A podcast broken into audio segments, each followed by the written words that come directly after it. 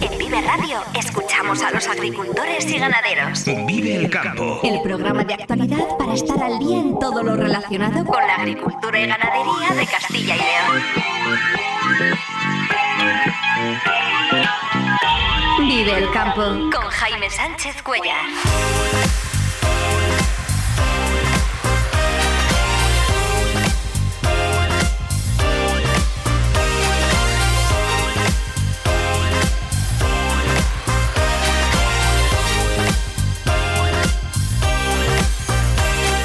Buenos días, esto es Vive el Campo, aquí en Vive Radio. Hoy es martes 24 de octubre y hasta las 7 y 50 de la mañana contamos lo que está pasando en el sector agroalimentario y cómo afecta a los agricultores y ganaderos de Castilla y León. El campo al día, toda la actualidad del sector en Vive Radio.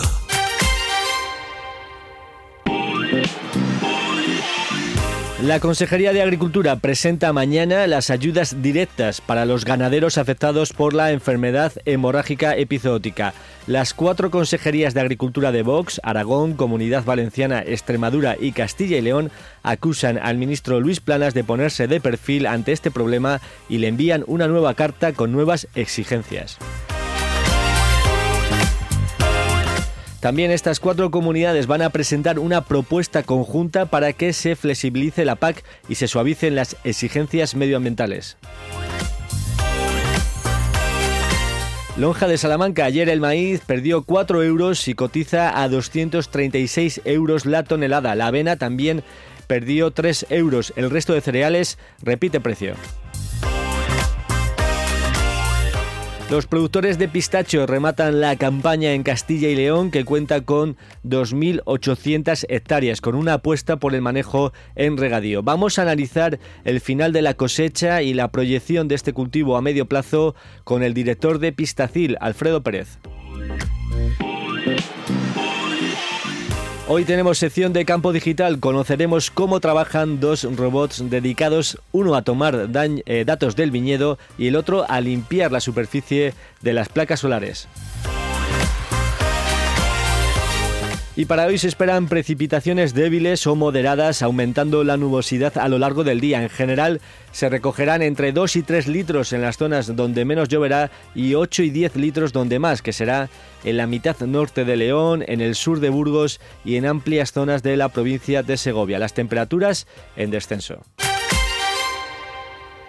La Consejería de Agricultura va a presentar mañana las ayudas directas comprometidas para los ganaderos afectados por la enfermedad hemorrágica epizootica. Los consejeros de Agricultura de las cuatro comunidades eh, donde gobierna Vox, Aragón, Comunidad Valenciana, Extremadura y Castilla y León, recibieron el viernes contestación del Ministerio a su petición de que se convoque una reunión urgente para tratar este asunto. La carta la firma el secretario general, no el ministro, y según detalló ayer el consejero Gerardo Dueñas, la Administración estatal sigue restando importancia a la situación de esta enfermedad. Así que los cuatro consejeros de Vox volvieron ayer a enviar una nueva carta al ministro al que le piden hablar de una posible vacuna la posibilidad de que haya ayudas directas por parte del Estado, la ampliación de coberturas de agroseguro y evitar que existan eh, penalizaciones por bajas e, e infertilidad.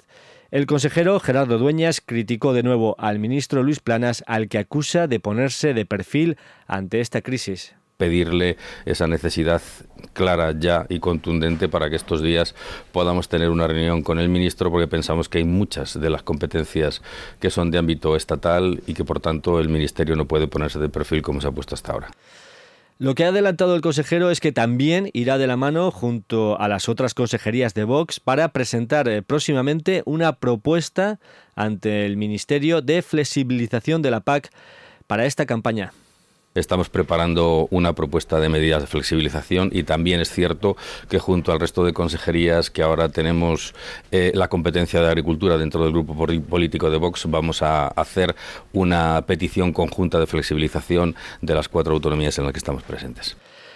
Y en Europa se sigue hablando de la posible renovación del glifosato. El ministro Luis Planas se mostró ayer favorable a la renovación del uso de este herbicida por 10 años más, tal y como ha propuesto la Comisión Europea.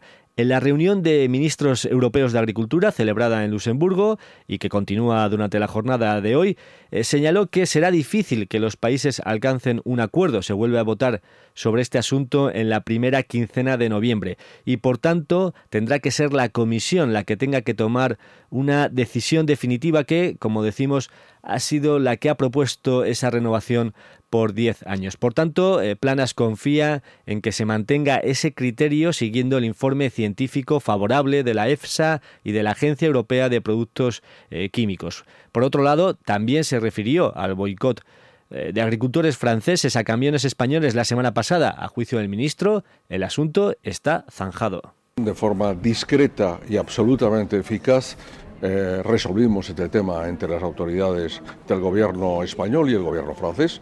Eh, por supuesto, condenamos estos actos que son absolutamente ilegales y no tienen cabida dentro de una Unión Europea como la nuestra, pero debo decir y debo señalar que el gobierno francés reaccionó inmediatamente y de hecho pocas horas después el tema había quedado resuelto. Quiero subrayar y poner en valor esta excelente cooperación entre ambos gobiernos. La entrevista del día en Vive el Campo.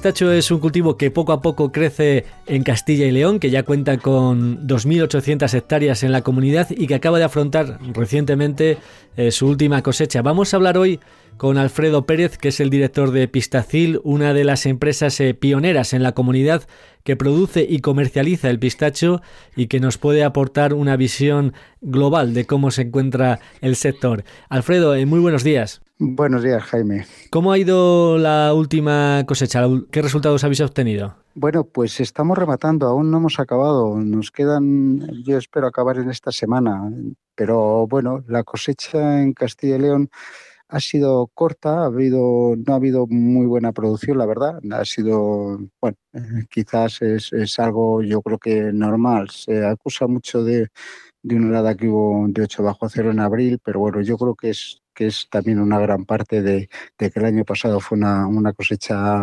buena y, el árbol tiene mucha becería. Entonces yo creo que la becería es, es más importante, más acusada de lo que de lo que a veces pensamos, podemos pensar en los en los árboles. Y, pero vamos, la calidad es buena y, bien, bien, correcto, dentro de, dentro de lo normal, yo creo. ¿En qué rango nos movemos eh, cuando hablamos de una buena cosecha? ¿A qué producción nos referimos y cuando hablamos de una cosecha un poco inferior o menor?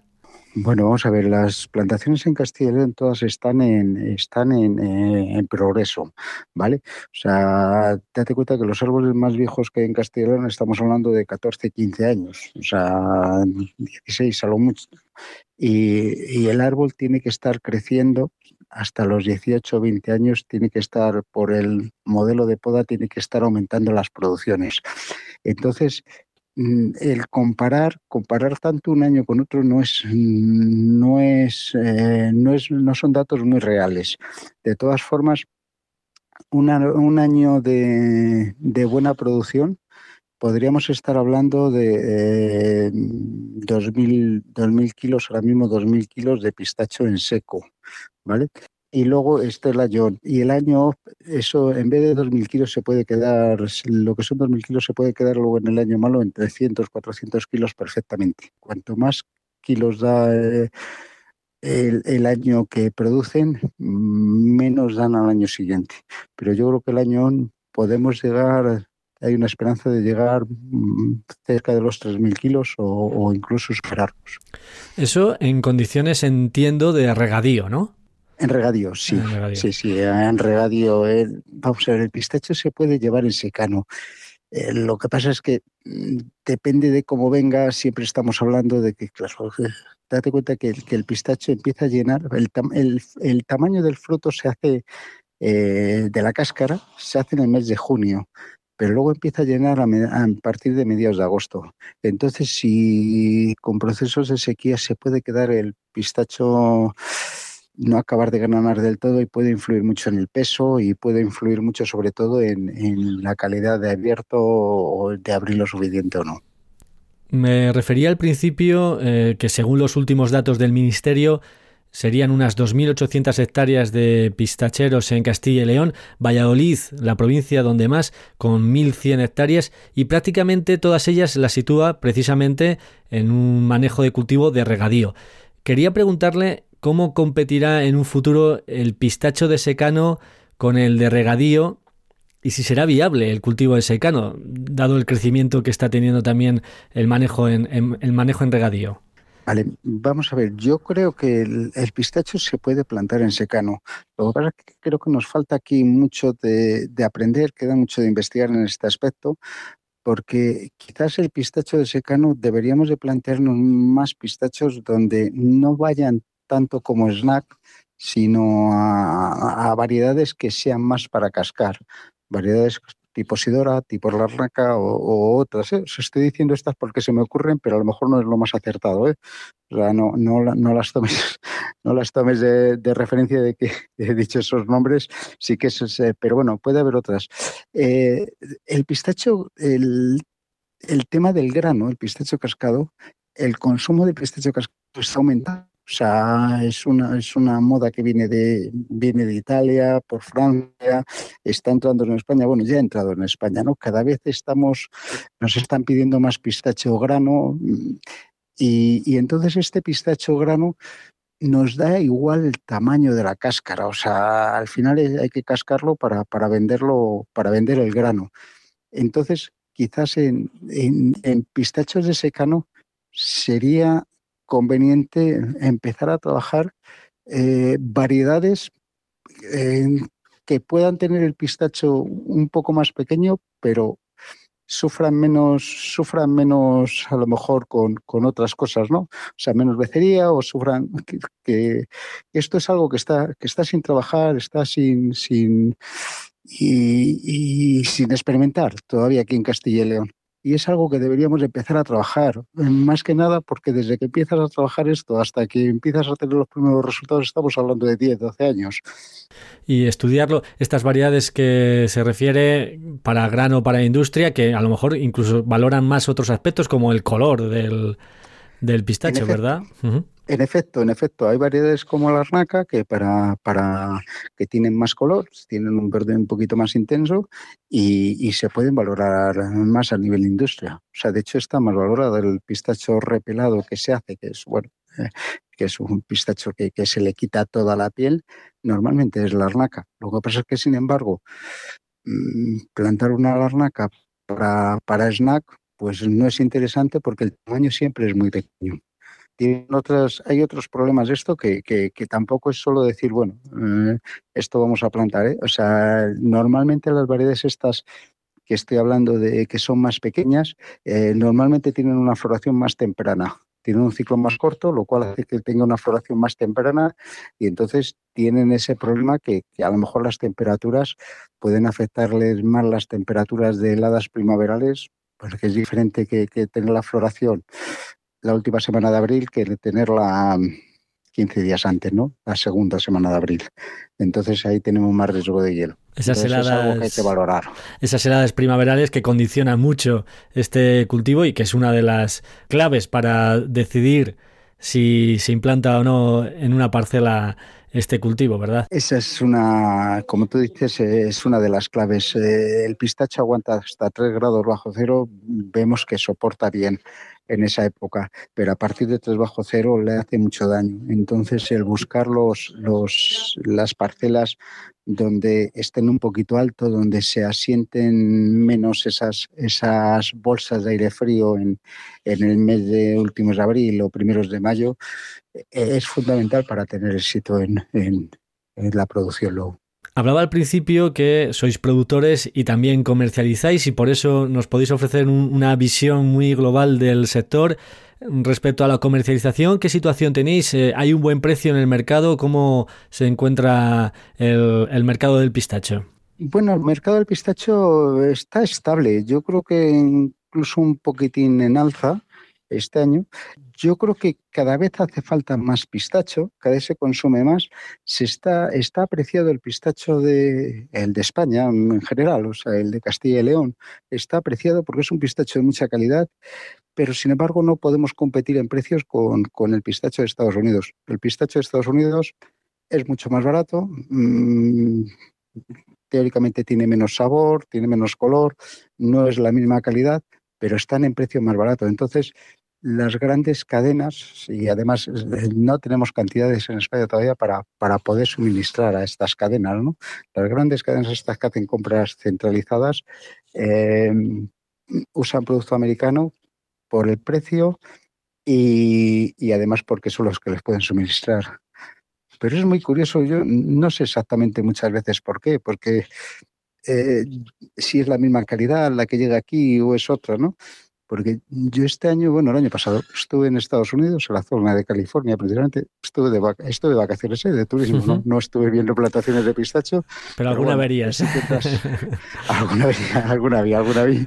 No, pero más cada vez en los supermercados y demás, ¿no? Cuando, y el producto que aquí se está vendiendo, producto americano que aquí se está vendiendo de los supermercados, a 12 euros el kilo o 13 euros el kilo, ¿no? Las bolsitas de 100 gramos, 120, lo que sea, ¿no?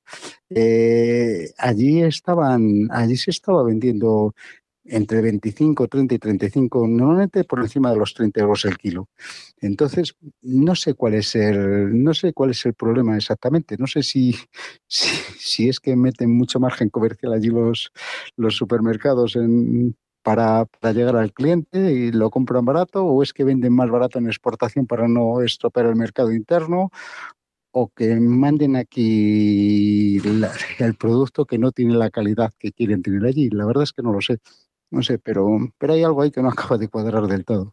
Pero bueno, la realidad es esa, que, que el producto español cada vez tiene, cada vez se busca más y, ya, toda Europa, bueno, todo el mundo de alguna forma sabe que es un producto de calidad, de máxima calidad. Entonces, ¿están dispuestos a pagar más? Sí, se está dispuesto a pagar más. ¿Cuánto más? Depende. Eso es lo que tenemos que trabajar. Mencionabas que teóricamente el pistacho español tiene más sabor y es de mayor calidad, pero decías teóricamente, ¿hacen falta estudios que demuestren que esto es así? Bueno, no, yo creo que no hace falta estudio. Bueno, quizás si se hace todo lo que sea poderlo demostrar científicamente o con, datos, yo creo que es bueno, es positivo. Eh, he dicho teóricamente un poco por, porque, bueno, parece que el decirlo nosotros, que somos los que lo vendemos, parece que, puede decir, hombre, ¿qué vas a decir? ¿no? Eh, pero no, no, es algo que, que, los que compran, los compradores, lo dan por hecho ya, ¿eh? que es mejor calidad. El problema es cuánto puedes pagar por más calidad todos podemos saber o, pensar que un Mercedes vale más que un Renault, pero, pero ¿cuánto, ¿cuánto es esa diferencia de calidad y cuánto vas a pagar más o menos? ¿no? no quiero meterme con Mercedes ni con Renault, ¿eh? o sea, es un ejemplo. para que se entienda, para que se entienda ¿no? dice, bueno, venga, pues cuánto estoy dispuesto a pagar más por esta calidad. Y eso es lo que, lo que tenemos que trabajar y es lo que tenemos que ir intentando demostrar poco a poco. Y, y a nivel de, a nivel de hostelería, pues, mm, pues parece que, que sí se está dispuesto a pagar este, este plus por, por el pistacho de más calidad, porque luego al final va un pastel o va a una tarta o a lo que quieras, ¿no? Al helado, y el sabor que da no tiene nada que ver al, al pistacho americano. Estamos, estamos muy, muy por encima. A medio plazo, eh, ¿qué perspectivas prevés para el sector del pistacho en Castilla y León? ¿Crees que seguirá creciendo? ¿Cuáles son un poco las claves para que ese crecimiento sea positivo para el sector agrario?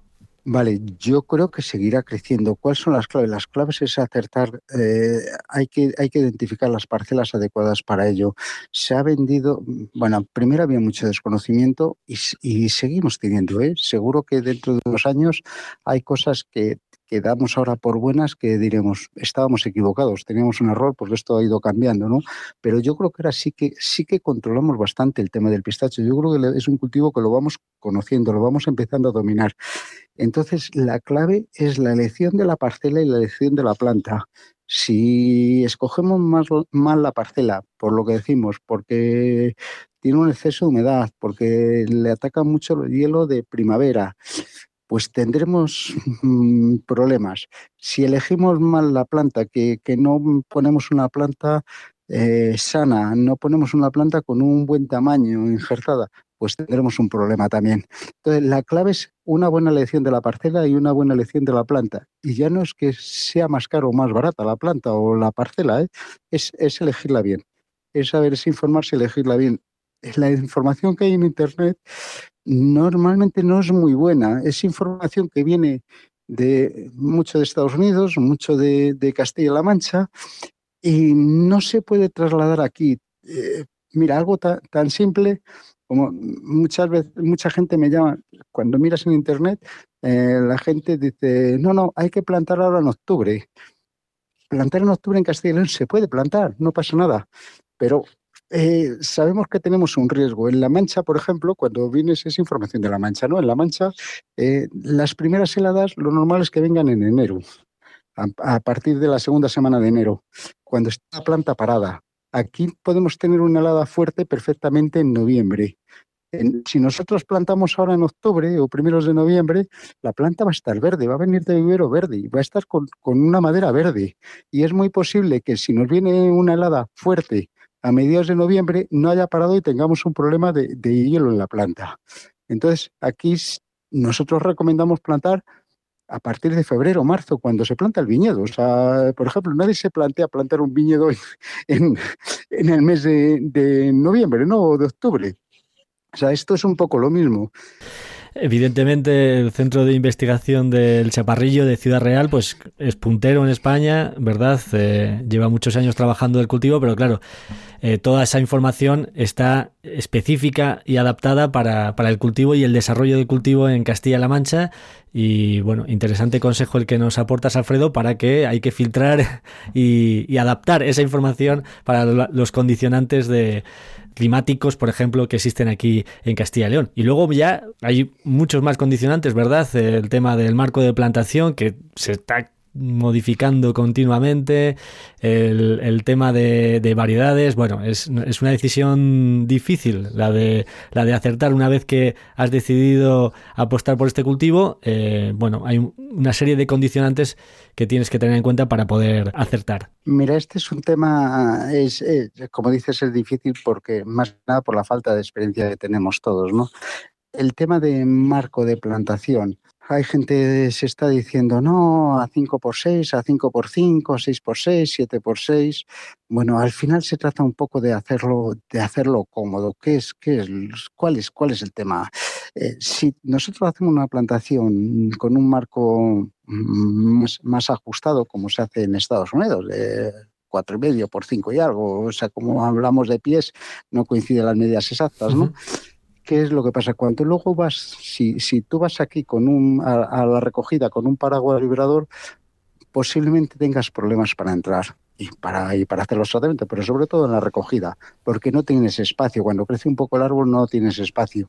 Sin embargo, los primeros años son más, son más productivos, tienen más número de plantas, tienen más, más a foliar, es más productivo dice, ¿por qué lo hacen en Estados Unidos? Porque luego no lo cogen con paraguas, lo cogen con máquinas que son, se llaman side by side, que son dos planos inclinados paralelos que les da igual la distancia que tengan entre ellos. Entonces, ¿se puede plantar aquí? Sí, pero hay que estar, hay que pensar que hay que estar preparado para la recolección. Tengo esta máquina, no, la tiene el vecino, no. Entonces tienes que pensar que tienes que comprarla a lo mejor o tienes que hacerte con una de ellas. Entonces ir a un marco más tradicional, más abierto, en principio te hace la vida un poco más fácil. No digo que sea más rentable y sea mejor, pero te hace la vida más fácil. Nosotros tenemos unas pruebas que en superintensivo, que los cogemos con la vendimiadora, que tienen ya, si no me equivoco, están en el año 10, 11, una cosa así, y está funcionando bien, pero todavía nos falta información para, para hasta que no tenga los 18 o 20 años yo no me atrevo a decir cómo va a funcionar eso, porque es posible que se hagan viejos, que haya que renovar, que haya que... Entonces yo de momento a corto plazo yo apostaría por, por, por, las plantaciones como, como se están haciendo en, en toda España, ¿eh? de un 6x7, tal, donde puedas trabajar cómodo. Y variedades, eh, es que hay que ir viendo cómo se adaptan en Castilla y León. Es que lo que los datos que, que nos saquen, que nos den de Estados Unidos o de La Mancha, no van a ser reales con lo que con lo que suframos aquí. Entonces es algo que tenemos que ir trabajando. Ese ejemplo que mencionabas de llamémosle superintensivo, eh, lo recogéis con la cabalgadora de la, de la máquina de la vendimia. Y, sí, sí, y está formáis normal. un seto, digamos. Sí, hacemos un seto, eso eh, hicimos una formación al principio manual como, como un viñedo y lo que hacemos es que luego a partir del cuarto año así, una vez que está la formación hecha, eh, le hacemos toda la poda mecánica, con, con hacemos un seto y no, no, no hacemos nada, no metemos nada de, mano de obra manual, eh, es todo, todo mecánico. Y luego la recogida también la cosecha la hacemos con la, con la con una cabalgadora normal, igual que los viñedos. Y la verdad es que a corto plazo funciona perfectamente y los primeros años es mucho más productivo. Muy interesante. Alfredo Pérez, director de Pistacil, muchas gracias por eh, aportarnos esta radiografía completa sobre el sector del pistacho en Castilla y León y muchas gracias por estar esta mañana aquí con nosotros en Vive el Campo. Eh, muy buenos días. Gracias a vosotros y, estamos a vuestra disposición, lo que necesitéis. Y espero que os haya aclarado alguna cosa, aunque os he dejado mucha incertidumbre, pero bueno, espero pues que los agricultores tengan un poquito más claro cómo, cómo hacer una plantación de pistacho. En CESIF defendemos lo que realmente importa, tus derechos, tu poder adquisitivo y tu bienestar. Somos el único sindicato que no teme salir a la calle para luchar por ti. En CESIF, los trabajadores y trabajadoras son nuestra prioridad. Si tú no te conformas, nosotros tampoco. Únete a CESIF hoy y sé parte del cambio que necesitas. Alcemos la voz. Agricultor, Florimón Desprez te recomienda el trigo filón. Filón, calificado por el proyecto Light Nadapta como el todoterreno de los trigos. Filón, gran adaptación en secanos y altísimo potencial en regadío. Florimón Desprez, seleccionando las semillas de mañana frente al cambio climático. ¿Buscas una residencia para personas mayores adaptada a tus necesidades? Clecevitán tiene una cerca de ti en Burgos, Laguna de Duero, León, Palencia, Salamanca, Soria y Valladolid, con la garantía y experiencia de un gran grupo de profesionales que lleva más de 30 años siendo referente en el sector. Para más información llama al 900 802 103 o entra en la web clecevitan.com. Vive el campo con Jaime Sánchez Cuellar, aquí en Vive Radio.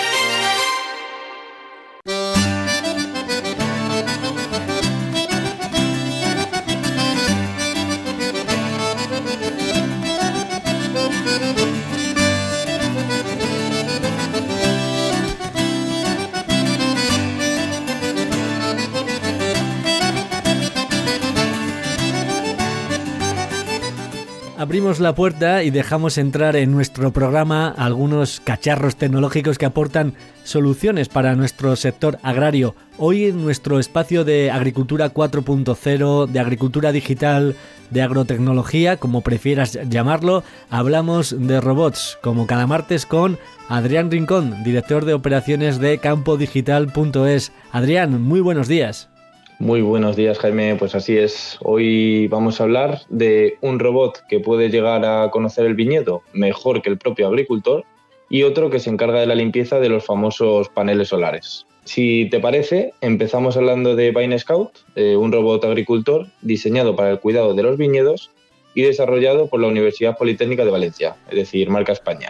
Venga, pues vamos con este robot marca España. Cuéntanos cómo funciona ¿Y qué tecnología utiliza este robot diseñado por la Universidad, Politécnica de Valencia? Bueno, pues al final el objetivo principal de este robot es garantizar que la uva se recolecte en el punto exacto de maduración y asegurarse de que haya recibido la cantidad de agua adecuada para asegurar su calidad.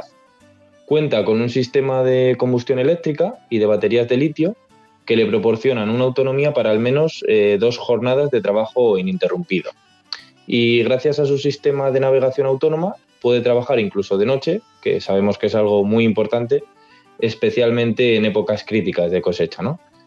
Y además es eh, independiente del sistema global de navegación por satélite que le permite operar en otras en parcelas donde la señal GNS no es constante, a diferencia de otros robots agrícolas.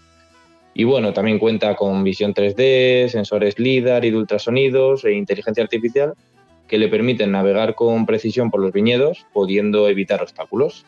Bueno, entonces vemos un robot que tiene mucha autonomía para poder trabajar incluso por la noche y recopilar datos las 24 horas del día. ¿Y qué información recopila? ¿Qué datos eh, obtiene de después de recorrer el viñedo?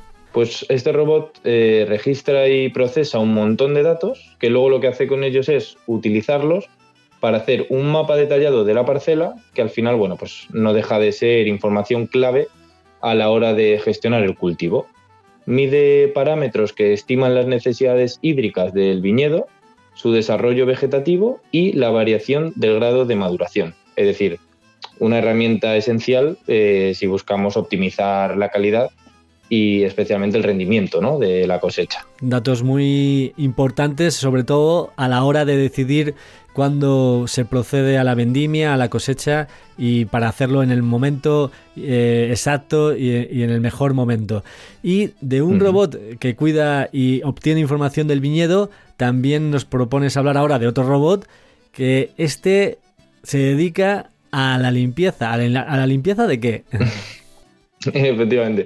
Bueno, pues todos sabemos eh, hoy en día, ¿no? Se ha popularizado muchísimo el uso de papeles solar, uy, papeles, el uso de paneles solares y bueno, está creciendo en todo el mundo y en España ya podemos encontrar grandes extensiones de ellos.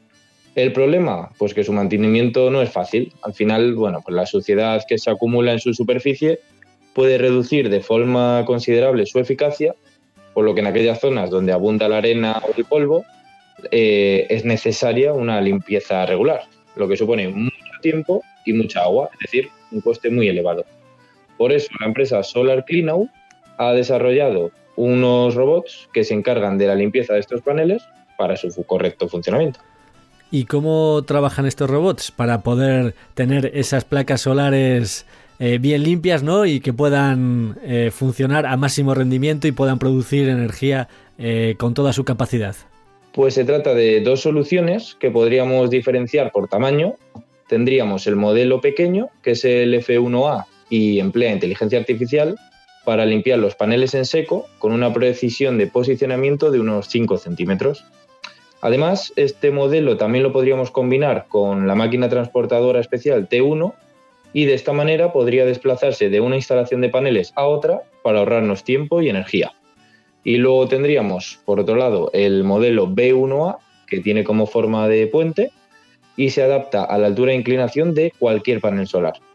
Tiene unos cepillos de limpieza de hasta 6 metros y puede multiplicar hasta por 3 la capacidad de limpieza del modelo pequeño. Y además, una de las grandes ventajas que tiene es que puede utilizarse en condiciones climáticas adversas.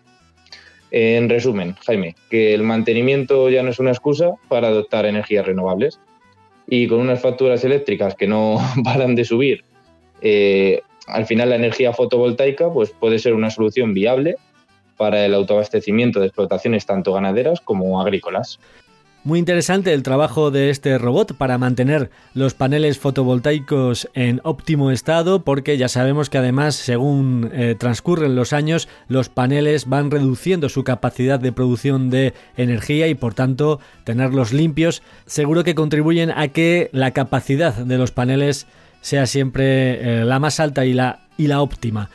Hoy hemos visto por tanto un robot que toma datos del viñedo para elegir entre otras cuestiones, el momento óptimo de la vendimia y este último, este segundo robot para el mantenimiento de los paneles fotovoltaicos. Lo hemos hecho y lo hemos visto con Adrián Rincón, director de operaciones de campodigital.es, al que nuevamente, como cada martes, le agradecemos eh, su presencia en nuestro programa. Adrián, muchas gracias.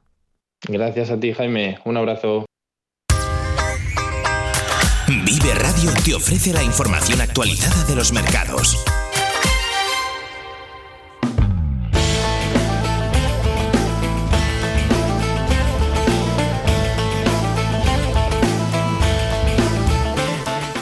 ¿Y qué ocurrió ayer en la lonja de Salamanca? Pues eh, la avena retrocedió otros 3 euros y se sitúa a 294 euros la tonelada. El maíz también perdió 4 euros y está a 236 euros la tonelada. El resto de cereales repitieron precio, también el girasol con 378. En el ovino, nueva subida generalizada entre 3 y 14 céntimos el kilo según la canal. En el porcino blanco, pérdidas de 3 y 6 céntimos. El lechón de 20 kilos y los tostones suben un euro. Y en el ibérico, repetición generalizada.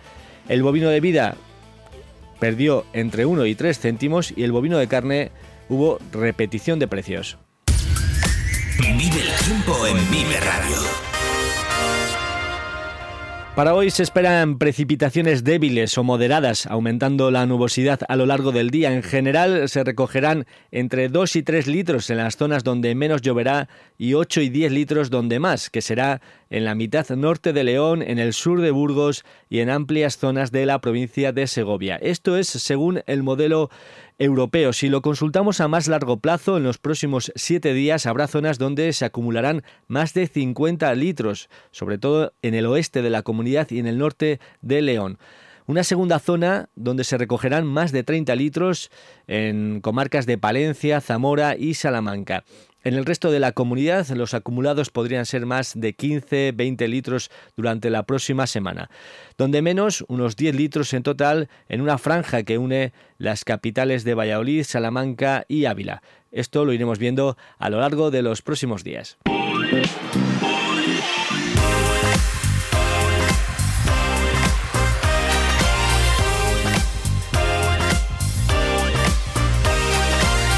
Y antes de finalizar, repasamos los titulares del día. Castilla y León remata la cosecha de pistacho con una producción menor respecto al año pasado que el sector achaca a las heladas y a la becería de este cultivo. El cultivo seguirá creciendo, pero quien se anime con el pistacho no debe cometer fallos básicos. Pero yo creo que ahora sí que sí que controlamos bastante el tema del pistacho. Yo creo que es un cultivo que lo vamos conociendo, lo vamos empezando a dominar. Entonces, la clave es la elección de la parcela y la elección de la planta.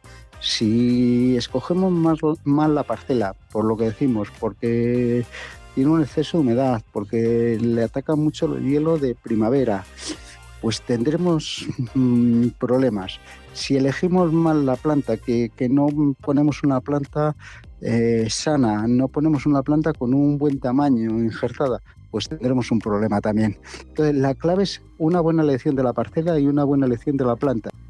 La Consejería de Agricultura presenta mañana las ayudas directas que va a poner a disposición de los afectados por la enfermedad hemorrágica. Las cuatro comunidades donde gobierna Vox han enviado una nueva carta al ministro para que se siente para buscar soluciones para esta enfermedad. También van a presentar una propuesta conjunta para rebajar las exigencias de la PAC en esta nueva campaña.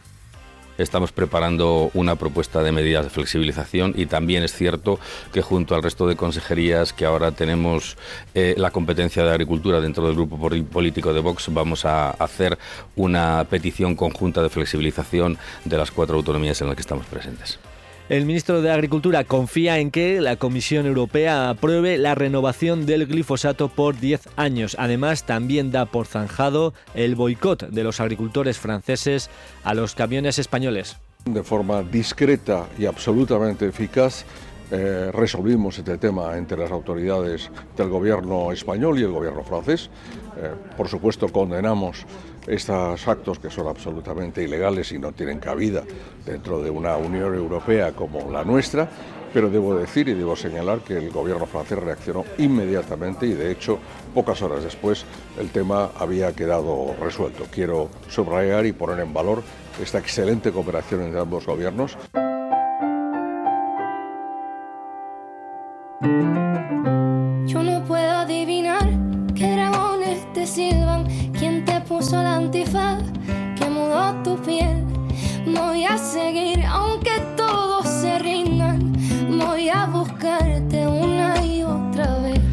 Hasta aquí el programa Vive el Campo, la cita diaria con la actualidad del sector agroalimentario en Vive Radio. Ha sido un placer compartir este tiempo. Si has estado a gusto, mañana regresamos a las 7 y 10 de la mañana.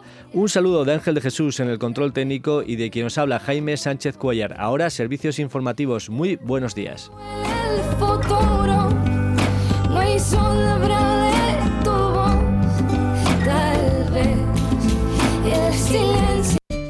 Agricultor, Florimón Desprez te recomienda el trigo filón. Filón, calificado por el proyecto Life Nadapta como el todoterreno de los trigos. Filón, gran adaptación en secanos y altísimo potencial en regadío. Florimón Desprez, seleccionando las semillas de mañana frente al cambio climático.